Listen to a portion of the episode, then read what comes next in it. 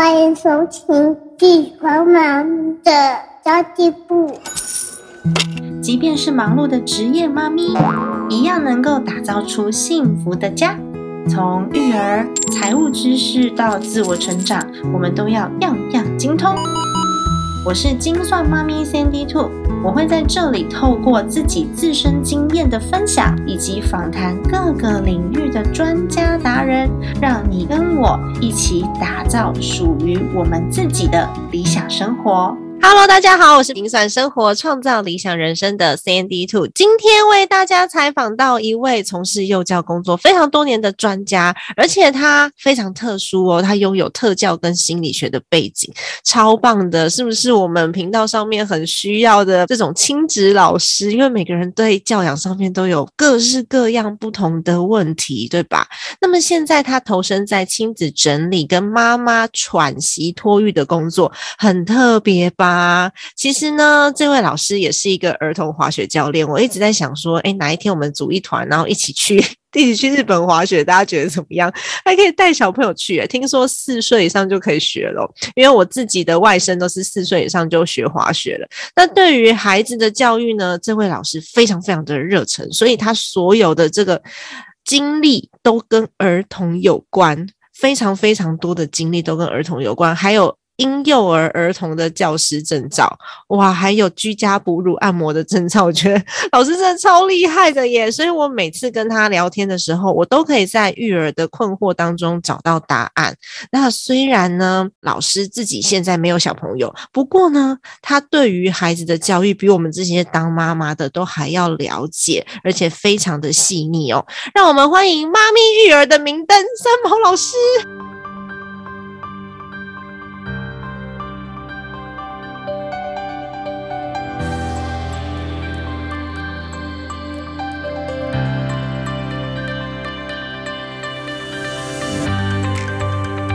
Hello，谢谢 Sunny Two，我是大家的家庭育儿小精灵 三毛老师。真的，真的是育儿小精灵哎！因为我有时候有问题问你，然后我们就可以一一聊就聊很久，真的是妈妈的明灯。因为其实你接触过的小朋友比我们还多，对，而且各个年龄层，我朋友都笑说我是就是育儿一条龙服务，从小朋友就是还在妈妈肚子里面的时候就开始了。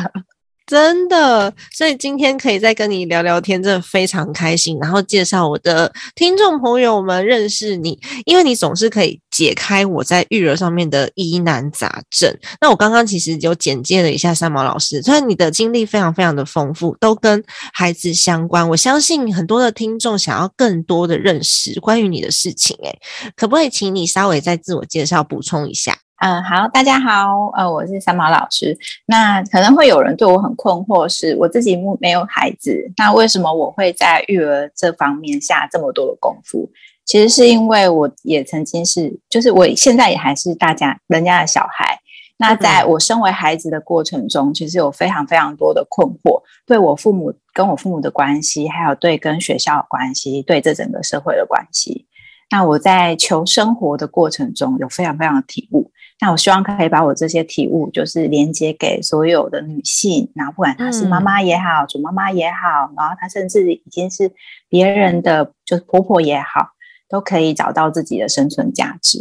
哦，了解。所以，我我听说三毛老师还曾经在泰国教过小朋友，经历 超丰富的一个因缘际会啦。就是我之前，嗯，从高三，我高三开始就跟着一个。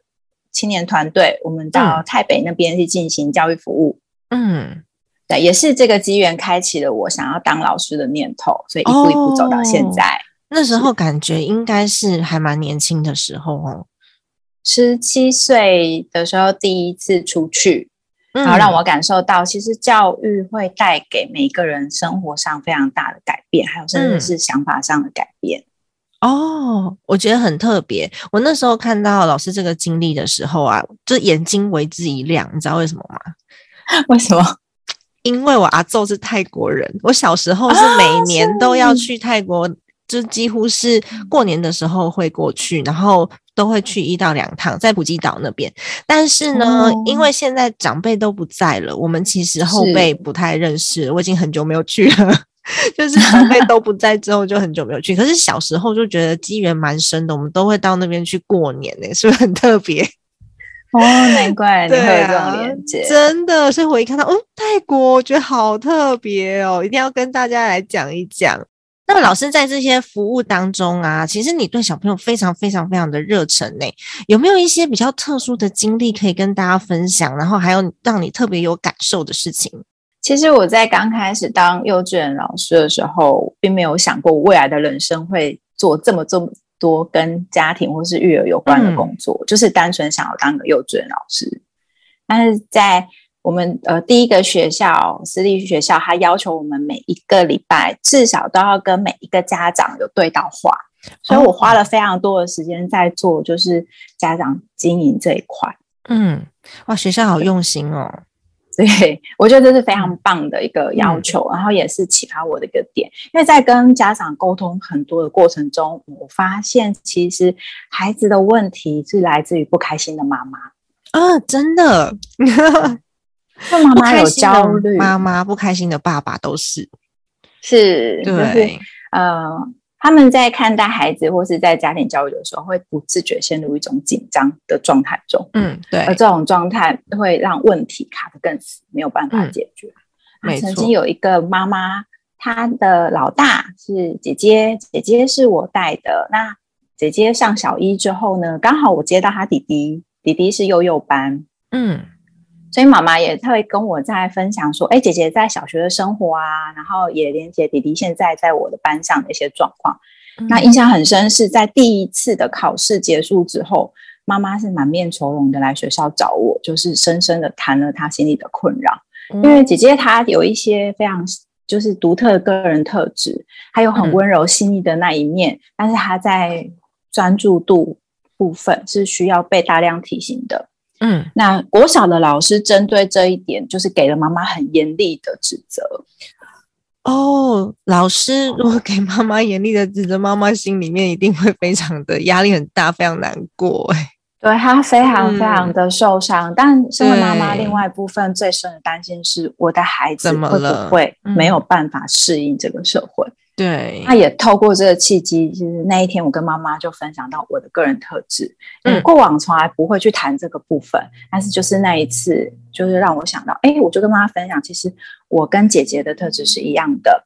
我嗯在、呃特殊教育里面，我们有一个类别叫做 ADHD，大家可能有哦听过这个缩写，那我稍微介绍一下，对？是它的全名 是嗯注意力缺乏过动症。哦，注意力缺乏过动症。嗯但一般大家比较会常注意到的是过动这个很明显的特征，但其实它有分很多的类型，其中一个类型叫做 ADD，它嗯比较没有过动的症状，但是会有注意力的问题。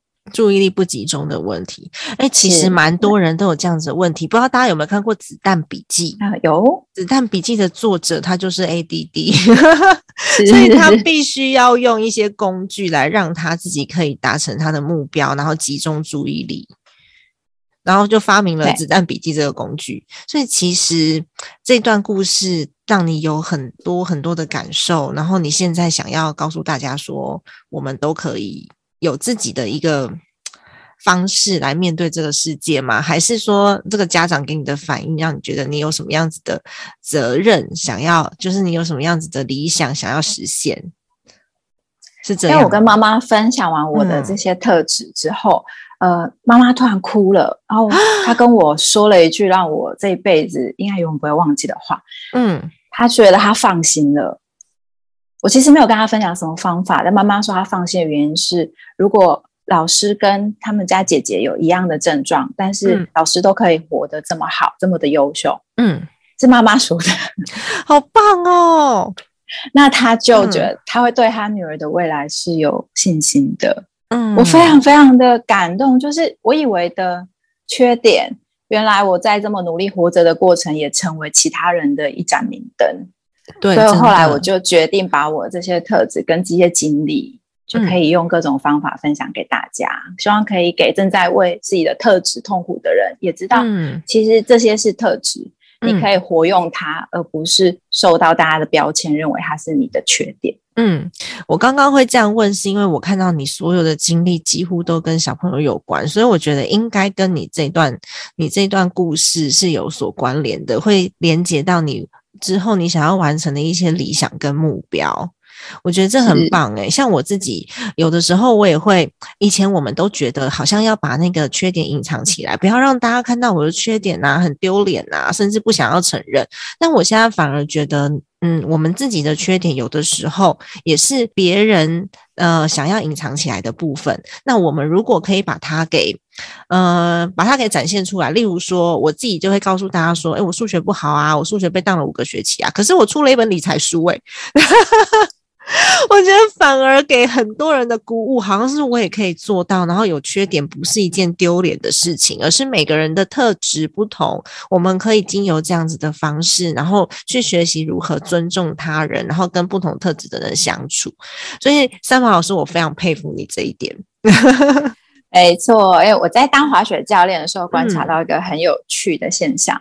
嗯，我们同样是教练的学群里面，有一些人很会教，有一些人很会滑。但会滑的通常天生的体能呐，各方面的素质都是比较优秀的，但是他们不会教别人哦，嗯，因为对他来讲做到这件事很简单，他反而看不到问题点，对，所以我自己有这么多的状态，我反而会认为，哎，这是一个很好的突破点，因为我懂你们的痛是什么。没错，是。哎，我也是哎，我自己在我自己在讲那个投资理财的部分的时候，也是，因为我就是文学院，就是一开始我是念西班牙语文学系，然后后来念人力资源管理系，就八竿子都跟。跟数学、跟算术、跟财经 比较打不上关系的，那如果说连我这样子的背景我都可以去理解，那大家是不是更好学习？就是透过我的眼睛去看到如何我们简单的去解读这些事，然后就可以跟大家，就是可以跟大家就是很简单的做一些交流。所以三毛老师超棒的，我希望以后可以跟你多多合作，然后跟我们。频道上面的妈咪，或者是跟我们的学员群，大家来做交流。哎，那我知道，没问题。对啊，那我知道你还有一个很特别的经历，这个我比较没有听过，叫做喘息托育。这跟一般托育有什么不同啊？我会推喘息托育的一开始源头，其实我是因为家庭因素做了所谓的道府家教。哦，OK。然后在道府家教里面很有趣，是我常常是一个小时的家教时间是针对孩子，但是课后我跟家里面的主要照顾者，可能是妈妈、爸爸、阿妈聊，就是育儿，常常聊了两三个小时。哦，真的，因为我跟你聊也都 是整个超热情的，就是聊不完的。所以他跟一般让我会想要做所谓的喘息托育，是很多的主要照顾者，他们今天会想要找一个帮手来带孩子，但是。当这段时间，他们会觉得有愧疚感或是负罪感，嗯，他会认为好像他把孩子交给了别人，然后他去做自己是一件不好的事，嗯，因为他看不到这个托育跟他自己本身之间的成长性的关联性。了解。所以喘息托育重点在于，我做的是实际上这个时间，爸妈可以放心的去做自己，然后安排自己的生活。那我会跟孩子适合他们年龄的一些教学，嗯，但事后家长回到家之后，我会针对孩子他在家庭情境下的一些表现啦，还有他们现在需要的帮助啊，嗯，直接给家长回馈。比如说玩具的收纳方式不适合，那可能现在家里面的教具的难易度要去做调整，甚至是爸爸妈妈可能在安排孩子作息上面可以有一些调整。像这一些是可以直接在家庭情境里面看到，然后给他们建议的。因为过往都是在学校，对很多爸爸妈妈会说：“哎，小朋友在学校怎么都这么乖，回家之后 就变大魔王。”真的，我儿子也是哎，好像老师都说在学校不会啊，在学校吃饭吃的很好，回家都不肯吃饭哎。对，那很多时候其实是因为情境。情境会给孩子非常大的暗示，但是我们一般没有概念啊，所以我们没有办法去调整。那这个就需要喘息托育的老师进到家里面。去看到问题真正所在的地方哦，所以所谓的喘息托育，它还是有一点那叫什么引导跟教教学在里面，并不是一般的托育，说我只是帮忙带小孩煮饭，然后陪孩子玩这样子。是是，哦所以你还是会根据小孩子的进度，然后他的家庭环境去帮他克制化他你你怎么样去带他的这些内容吗？对，没错。然后我甚至想要推的一个推广一个教育是有点像是共同育儿，因为教具啊，或是好的玩具，有些时候费用不便宜，或是孩子可能玩一阵就不玩了。但是老师孩子是千千万万的，我可以。用一套教具，然后教很多的孩子。那爸爸妈妈只要请老师就好了，他不需要准备这么多的教具。嗯，了解，是一个共享的概念。我非常想要推广这个概念给大家。我真的非常想要请三毛老师来家里面跟我的儿子好好的玩一玩、聊聊天。但是因为你住在高雄，哎，我们真的有点远，所以可能我们就要透过一些课程哦。对啊，我们可能透过线上或是什么方式来做交流。那如果说现在有在高雄的爸爸妈妈，可能就可以去直接找到你的帮助，然后甚至跟你多聊一些，然后让你认识他们的孩子，解决孩子现在遇到的瓶颈跟问题。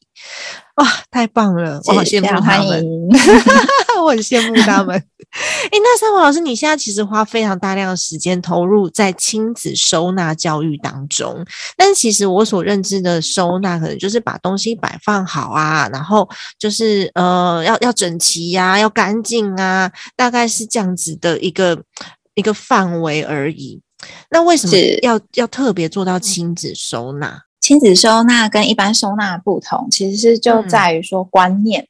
很多的家庭在亲子关系上比较紧张，会有问题，其实是因为这个家他没有给每一个成员适合的归属感。哦，哎，你讲到一个很重要的点哦。归属感，可是每个人想要的方式不太一样啊。像呃，我跟我先生差异就很大哦。因为三毛老师跟莉莉安老师很熟，莉莉安老师是我上过我们节目已经三次了，大家对她比较 熟悉。莉莉安老师认证的居家整理魔人，然后然后我是因为丽丽老师跟我碰过面很多次，她也来过我家嘛。然后我是呢，我东西只要收好。我就再也找不到了，所以我一定要放在我看得见的地方。所以我曾经花过六七个小时哦，我尝试要分类每一个东西，然后在抽屉上面都贴标签，但是一个月之后就宣告失败了。所以我想要问的是，这种这种，你刚刚有讲家庭营造出适合每一个成员的居家环境，但是我们喜欢我们想要的方式可能也不太一样，觉得舒服的方式也不太一样。像你可能跟我讲说，哎，你东西全部都要放回去一个盒子一个盒子里面，对我来说压力很大，因为我老公收的东西永远都在盒子里，我永远都不知道是哪一个盒子。我觉得这跟我们 对这跟我们的习惯差异上面还是还是有啊。那如果再加上孩子的话，我们到底要怎么做啊？刚刚你提到的，嗯，会觉得说你学了，你用了，但是这个方法不好用，是因为你用的，你想模仿的是你老公。哦，对，我就是想要模仿我老公，因为我想要让他回到家之后，至少让他觉得就是这个环境是他开心的。可是我模仿总是会失败，然后他他其实看不出来，他其实看不出来我有多努力，因为我们永远没有办法活成别人想要的那个样子。对，啊，这个就是归属感的重点，嗯，在于说家庭里面你怎么去区分属于你的那个空间，然后你可以用你的习惯去布置跟使用它。哦，OK，对，这不是随心所欲说啊，我就是喜欢把所有的东西都放出来，我就是要用这种。其实这是一个借口，大家要小心，真的好用。跟我懒得收拾是两回事。嗯，那很多假爸妈会觉得说，哎，我的孩子就不会收玩具啊，然后他也不会整理啊。其实不是他不会，而是这个环境没有给他足够的暗示。嗯，所以我们在亲子收纳里面会花很多的时间去跟孩子玩游戏，甚至也邀请爸妈一起来玩游戏。哦，用玩游戏的方式，对，用玩游戏的方式，然后让孩子跟空间产生连接。嗯，那也让爸妈去做出去清楚的，哎，这个部分，比如说一个收纳柜，它可能有从上到下有九个格子，那以高度来使用，通常最上面的我们可能就会分给爸爸啊或是比较高的主要使用者，那中间那一段呢，可能是家庭里面成员大家都会用到的，或者是妈妈在使用。那最下面呢，其实我们就可以开放给孩子。那开放给孩子之后呢，他能够自己取用、自己游玩，然后再自己尝试收拾。中间是不是就减少了很多家人间相处的摩擦？但是如果孩子的东西他一直都是放在他拿不到，他需要别人帮忙，然后他也不能自己选择，每次都是别人拿给他的。嗯，那今天收拾这件事情，他又要自己做，对他来讲，这就是一件非常不开心的事。他对这个环境不会有归属感。你跟他说想要有整整齐齐的、舒服的环境，他也不会有这样子的动力。那其实我觉得不好用了。嗯，我觉得除了好用以外，当中的沟通还有我们使用的语言，好像也蛮重要的。因为通常我们都会讲说：“哎，那你玩具怎么还不收？赶快把它收起来啊！”然后或者是那个东西你要放在粉红色的柜子里呀，或者是这个东西你要呃，你不能再这样子丢啦。其实小朋友听到这个语言的时候，他们会颇有压力的。对，没错，是啊，所以在这方面，我们要如何跟孩子就是稍微沟通一下？不要说孩子啦，就是我们用这样子的语言跟大人说话，大人都不舒服，就是有种被责备的感觉。所以我会，呃，小朋友的一个特性是他是玩中学，那其实大人何尝又不想要玩中学呢？因为我们一直都很紧张、很紧迫，好像所有的事情都是必须不得不而做，真的压力超大。那在这边分享大家一个整理的小心法，我通常会带孩子在做收拾这件事的时候，是为了下一个更好玩的活动做准备。比如说他们玩完了，地上都是玩具。那我们接下来大家我们要一起玩桌游，那我们需要有一个空间，大家不会踩到玩具，可以一起玩。那我就邀请他们收拾，这时候孩子就非常有动力。嗯，那再回到家庭收纳呢？大家忙了一整天，我们可能有一个小小的家庭亲子时间，我们会一起看电影，我们会一起用晚餐。但是在这个之前呢，我们如果有安排一个收拾的时间，大家一起把。经过一整天混乱的家庭物品，都先放回他原本的家，然后我们再安安心心的坐下来，想看电影，享受这个亲子生活。那收纳整理，它就变成是一种为了更好的。下一个环节而做的准备，它就不会是一个必须做的压力，有一种期待感，对不对？就是期待等一下要做什么啊，这种期待感。对，没错。那我再偷偷问一下三毛老师一个私心问题，因为其实我我儿子幼稚园的老师，他有跟我讲说，我儿子收东西永远是全班最慢的。我觉得有两个原因，第一个是妈妈本身不是很会收东西，那我其实我真的不是故意的，我是真的想不到，就是爸爸会想到的。那个方法，或是或是看不到他他看到的那些那些小缺点，因为我们可能专专注力不在。就是就是有专注力不在那个地方，所以没有之前没有练习过嘛。然后呢，没有，其实我也没那么糟，你知道吗？跟别人家比，我就觉得没那么糟。因为我我我老公真的比较细心一点，所以就会有比较。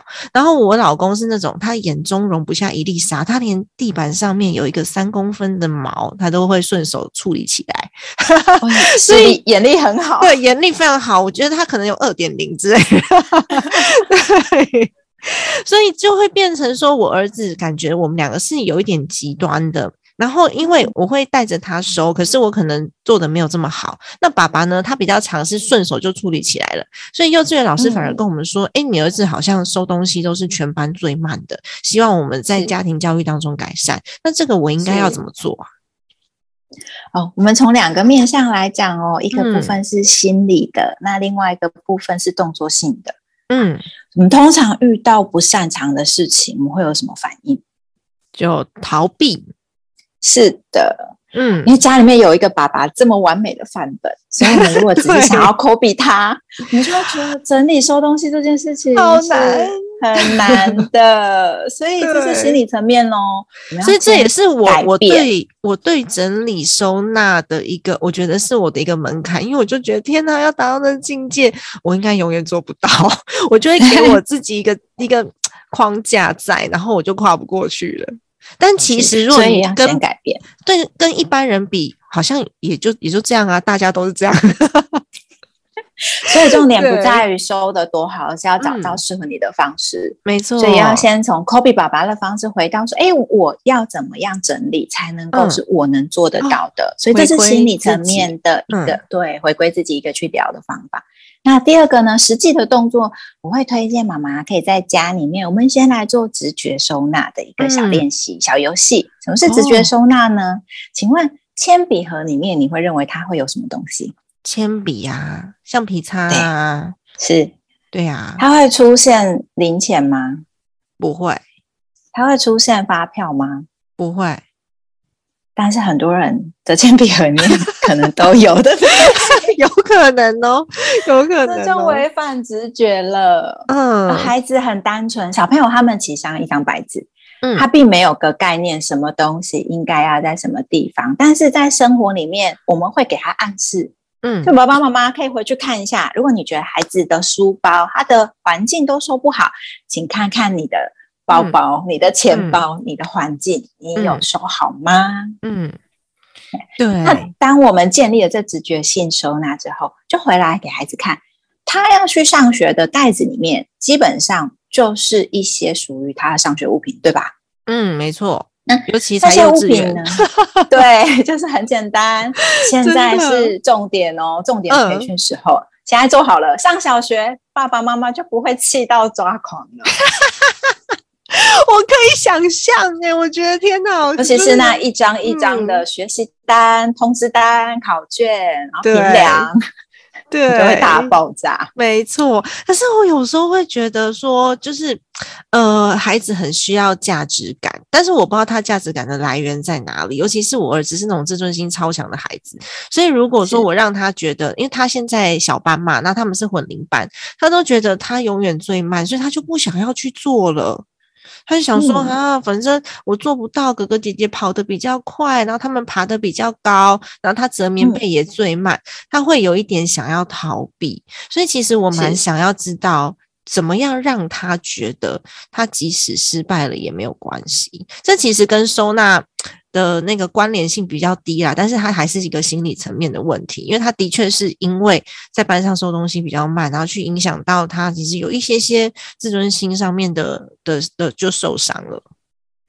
是，这时候会引导孩子从所谓的快跟慢，把焦点转移。我们会想象，其实他们的心情有一点像一个聚光灯，对他光打在快跟慢这件事情上，他就嗯会给自己压力。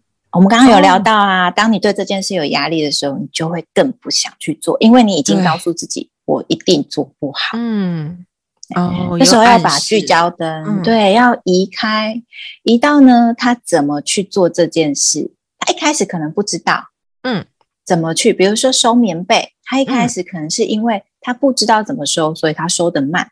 嗯那我们就引导他去看，诶，他可以先折成适合的大小，然后他再放进去。所以他不要让可能是在他去跟其他的同学比较，就是让他看他自己的行为就好了，是这样的意思？对，嗯，而且你要回来去思考，说卡住的点，造成他慢的点是什么？这就是过程的嗯重要性。如果我们只追求结果，那你没有去发现，诶有的孩子他收棉被一样哦，收棉被收的慢，他嗯可能是因为他不会折；那有的孩子收棉被收的慢，是因为他还想睡，他起床的时候他还没有醒，那是完全不一样的处理对状态。嗯，了解。啊，所以我应该要好好的去看一下我儿子现在的状态到底是什么。对，就只有找到那个绳子打结的地方，你才嗯能够理顺这一条绳子。嗯，但如果你只是想要死命的把它拉开、拉长，嗯，那它就会越结越深。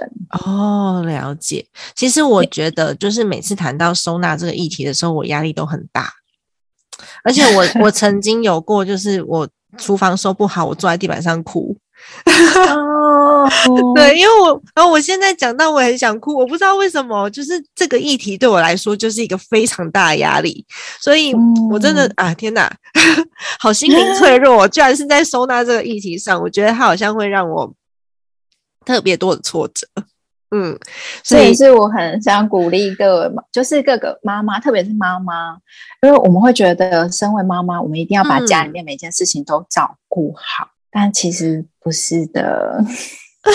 要先把自己照顾好，我我才能够找到最适合你的方法。真的，因为我我觉得我对对于我来说，就是家里面收纳这件事造成我很大的压力的。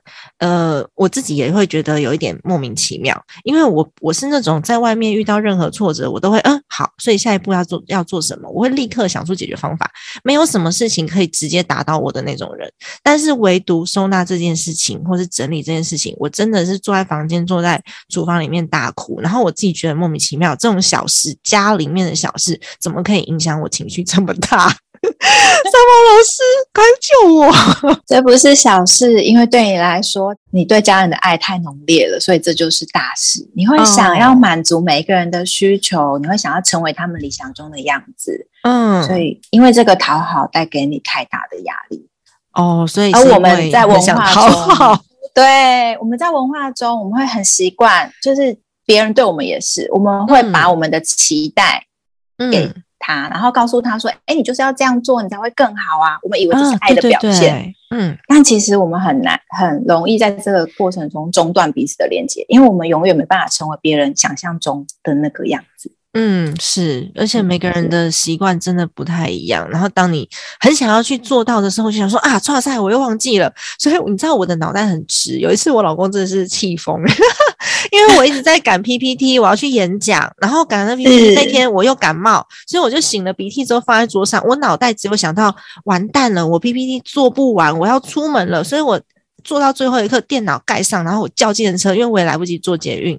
我就出门了，因为那个讲题临时有一点点变动，我就出门了。那个卫生纸就放在桌上。对，可是丢卫生纸这件事情是很随手的事，我也知道花不了我太多时间。可是我当下是脑袋里面没有这个东西，我只是想到我要出门。可为什么亲子整理或是家庭整理，我们强调第一重要是归属感？嗯，对，因为包含了时间跟空间，它都是整理的一部分。对你来说，在那个当下，你没有这个丢卫生纸的这个时间，嗯，所以你可能是每一天在回家把所有该忙的事忙完之后，你才会再统一巡视。哦，对，没错。那这个这个时间差是需要跟家人沟通的，就他能够连接到你不是不做，而是你有你的时区，他就会把这个。你都不这样做，你就是做不到。你明明知道你可以，但你不做，这个心态把它拿掉之后，你们才不会在收纳整理这件事情上对这么容易有冲突。嗯，然后放杯子也是，有时候杯子放在外面，可是问题是我没有不收，是因为我想要等小孩，等小孩睡了。然后我再去一次处理起来，然后有有很多时候是小孩哄个一个多小时，他不肯睡，然后我自己就睡着了，这太完蛋了。所以以前我老公，我我老公有时候，呃，他比较晚回家的时候，我就会在家里面很 relax，然后我大概知道他几点要回家的前半个小时，我就会开始站起来，然后把家里面扫描过一次，看我还有没有没有注意的地方。这好像跟教官住在一起。呃，对啦，这是呃，刚刚孙老师有提到，就是我可能太想要符合他的期待，然后我太想要获得他更多的爱吧。嗯，是。真的，这其实是可以沟通的。嗯，好哦，今天真的很谢谢三毛老师，我觉得这一点非常非常的重要，来跟大家分享，就是彼此之间的期待，它不只是单一的项目，就像我自己在讲理财，在讲呃家庭的这些。呃，账务的时候，我也会跟大家讲，它不只是家庭的账务，其实大部分人问我的问题都在于沟通。那亲子收纳、夫妻之间的那个家里面的关系，其实也都在于沟通。所以，沟通才是家庭美满的最重要的核心。其实，家庭里面我们会有一个公平的概念，公平的概念不是我做你能做到的事，公平的概念是我们做我们擅长的事。对。可是有的时候还是会觉得说，哎，家务还是得分配啊。然后，呃，就是彼此的标准可能不一样。哎，聊一聊聊亲子，聊到我自己的，哎，突然间，突然间觉得有情绪是怎样？我觉没问题得这个就是你的点，这是你的点。当你的点打开了，孩子的点才会被打开。嗯，这是我觉得就是生平 最受伤的地方，我面对最大的挫折。好啦，真的很谢谢三毛老师，哎，今天到最后好像开始在解我自己心中的结了。所以坦白说，我觉得这一点真的是我心里面很大的一个结，可能是因为我很爱我的家，我很爱我老公，我希望整个家里面是舒服的，然后我希望可以达到他的期待，所以反而对我来说，比赚钱或是比其他去面对那种压力很大的场合、股东会，都还要让我觉得 倍感压力。然后这是我对我自己的一个一个一个巨大的坎。那今天就是三毛老师来帮助我解决这个问题，实在是太好笑了。所以其实每个人心里面的那个呃小小小的结都不太一样哦。那么如果说在亲子收纳上面，或者是在居家的环境里面，我们可以让自己每个人都舒服，然后所有的人都在这个环境当中是可以放松的，才是最重要的，对吧？是的，就是要嗯找到适合你的，然后你擅长的，然后跟大家一起沟通，能够一起行动的。真的，所以讲到最后，好像都在讲我的 事情。我觉得还是要让那个三毛老师来讲一下，我们跟亲子收纳跟一般收纳的不同之处，我们把它归纳出三点，然后让大家可以清楚的知道我们这一集的重点，好吗？好的，嗯嗯，亲子收纳跟一般收纳最大的不同是，第一点要先厘清家庭使用成员的需求，第二个以这个需求去划分出各自的空间，再来呢才是以这些空间，然后放入适合的物品。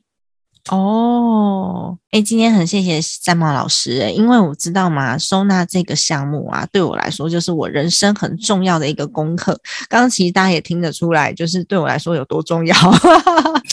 所以其实我们在下一次的非读学的时候，也有邀请到三毛老师来跟我们一起谈谈与孩子一起管理我们的家、亲子居家整理的三大心法。在三月八号的二十一点三十分，就是晚上的九点三十分，三月八号的非读学计划。那我们的非读学计划呢，都是免费学习的资源，希望爸爸妈妈们可以上线跟我们一起来做学习。那如果你在这个时间点上面没有办法上线看直播的话呢，我们也有录播的回放。不过录播的回放呢，就会跟我们的赞助支持计划绑在一起哦。如果你想要观看以往所有的非读学的回放的话呢，我们是有一个两百块的赞助费用，就是你赞助我们这个计划两百块，就可以看到我们过往所有的非读学的回放，然后权限是一个月哦。今天真的非常谢谢三毛老师，谢谢你，谢谢觉得谢谢大家。跟你学到好多、哦，因为上次我们其实在聊天的时候，你也有教我一些跟孩子沟通的语言。然后，比如说你上次有讲说，谢谢你照顾我，但是我也想要照顾我自己，就是跟孩子如何去沟通，然后让他知道说他应该负责的程度到哪边，然后他可以独立。之后我们用不同的语言来沟通，用不同的方法跟环境，我们就可以创造出不同的亲子氛围，然后也可以带领着孩子成长。真的很谢谢三毛老师今天来我们的节目当中做分享。我们三月八号见喽，再麻烦老师了。OK，、谢谢大家，三月八号见。好的，谢谢。那么今天的节目就先到这边结束啦。如果你觉得今天的主题你很喜欢的话呢，记得要帮我按下一个五星好评，然后让这期的节目可以被推播在排行榜当中，被更多的人看见。